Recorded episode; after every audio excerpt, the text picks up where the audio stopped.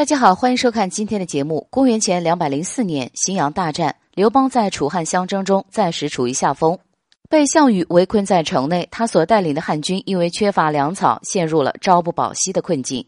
就在这时，身边的谋士陈平给他献出了一条妙计，也可以说是毒计。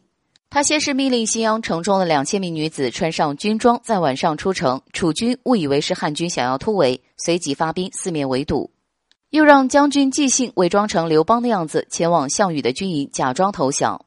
刘邦则趁乱悄悄地从城墙边上的小门逃离。陈平的这条计策，用女子装作汉军，既可以节约男兵，还可以营造出汉军兵力不足的假象，让纪信弹尽粮绝的借口可信度更高。另外，楚军一旦发现对方全是女子，可能会为了抢夺战利品引发骚乱，在一定程度上就会降低士兵们的战斗力。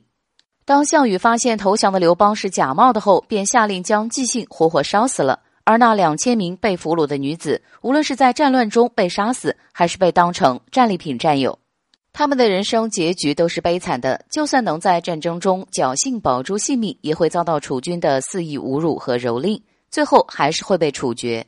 后来，刘邦登基称帝，陈平也成了汉朝的开国功臣之一。他知道自己一生使用的阴谋诡计。犯了道家的禁忌和戒律，后世子孙也会因此遭到报应，不再兴旺发达。结果，陈平的重孙因为强占他人的妻子，被判处死刑，爵位也被废除，最后族人全部沦为平民了。